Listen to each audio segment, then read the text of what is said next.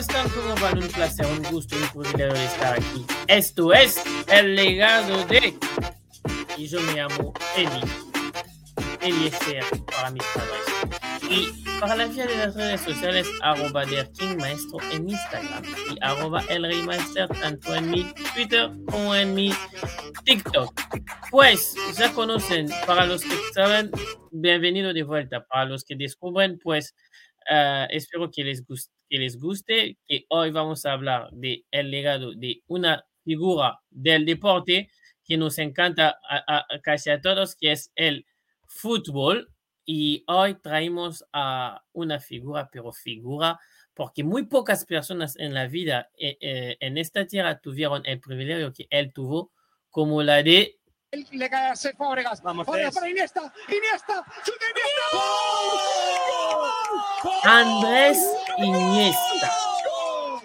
¿Por qué Andrés Iniesta? Porque Andrés Iniesta es uno de los pocos, pero de los muy pocos, que pudo definir una final de Champions y también ganar copas. Pero Andrés Iniesta no es solo lo que hemos visto dentro de una cancha, sino también el hombre detrás de la pelota. Así él explicaba que después de haber conseguido su primer triplete con el Barcelona, pasó por algo que muchos de nosotros pueden, podemos pasar. Porque mucha gente eh, no quiere explicarlo para no mostrar una debilidad No. que ha tenido en su vida. eh, que ha habido un momento que ha habido una enfermedad mental que le ha vencido.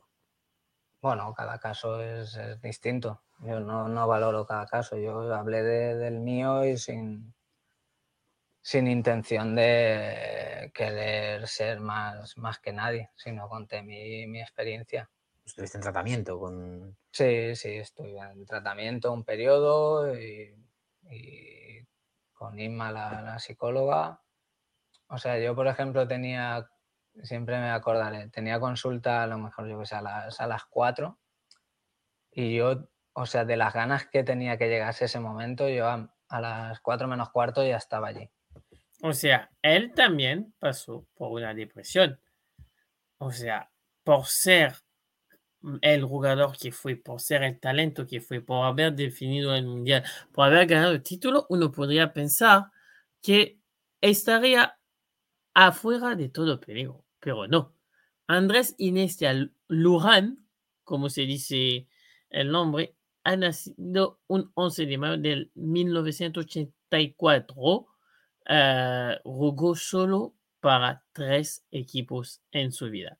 El Albacete cuando era más joven, el Barcelona durante una larga trayectoria de su, de su, de su carrera y el Vissel Kobe en Rapid. Iniesta es también de esta generación de España que supo imponerse y ganarlo todo, pero ganarlo todo desde la sub-17. Iniesta ganó la, Eurocopa de sub-17, ganó la, Eurocopa del sub-20, Iniesta ganó también dos Eurocopas con la mayor, la 2012 y la del 2008, y Iniesta, como lo escuchamos al principio, fue de esta España la única a ganar la Copa del Mundo. Con el Barcelona es parte de esta es- clase de Barcelona que salió de la Masia y con que junto a Xavi, a Messi, a Busquets y a los demás hacían destrozos y que ganaran muchísimo. Iniesta llegó hasta a estar dentro de los mejores jugadores de la FIFA, nominado y hasta en el equipo del año.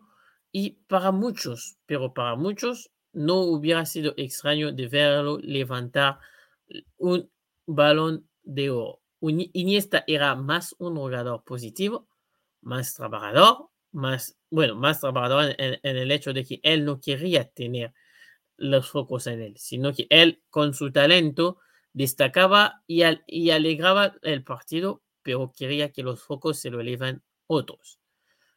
Por ejemplo, como él mismo se define como un tímido. Y siempre tiene una frase adecuada. Tú, cuando te enamoraste de Ana, ¿cómo fue aquello? Bueno, los tímidos tenemos otras tácticas.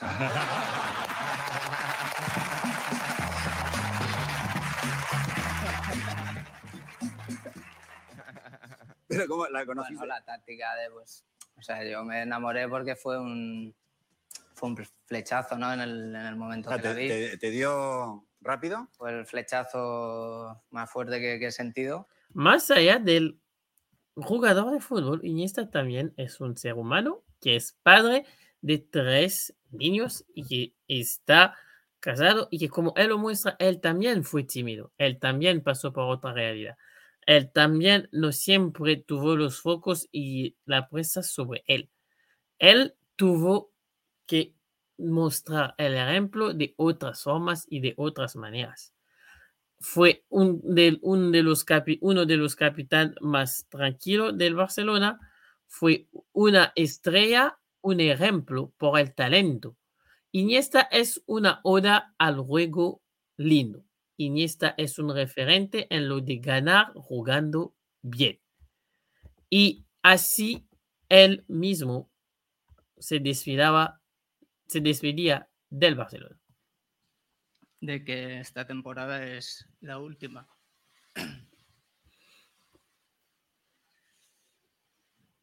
Esta es la última temporada aquí. Eh, Es una decisión muy, muy meditada, muy, muy valorada, muy pensada a nivel, a nivel interno, eh, conmigo mismo, a nivel, a nivel familiar. Entiendo que, que después de, de 22 años Y hoy también, después de mucho tiempo, en, el, en Japón ha también decidido retirarse.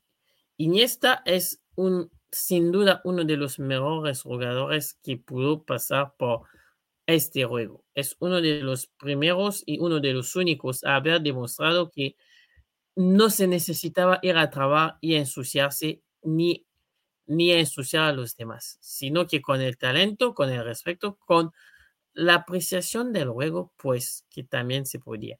Iniesta es un estilo, es una guía dentro de un fútbol ofensivo y es una luz dentro del fútbol de hoy que muy poco, muy poco podemos ver. Gracias a Iniesta, los que normalmente pasan por regulares también pueden esperar que un día su vida pueda tener este brillo que tuvo el Iniesta. Nos vemos en la próxima. Es así que se termina este episodio.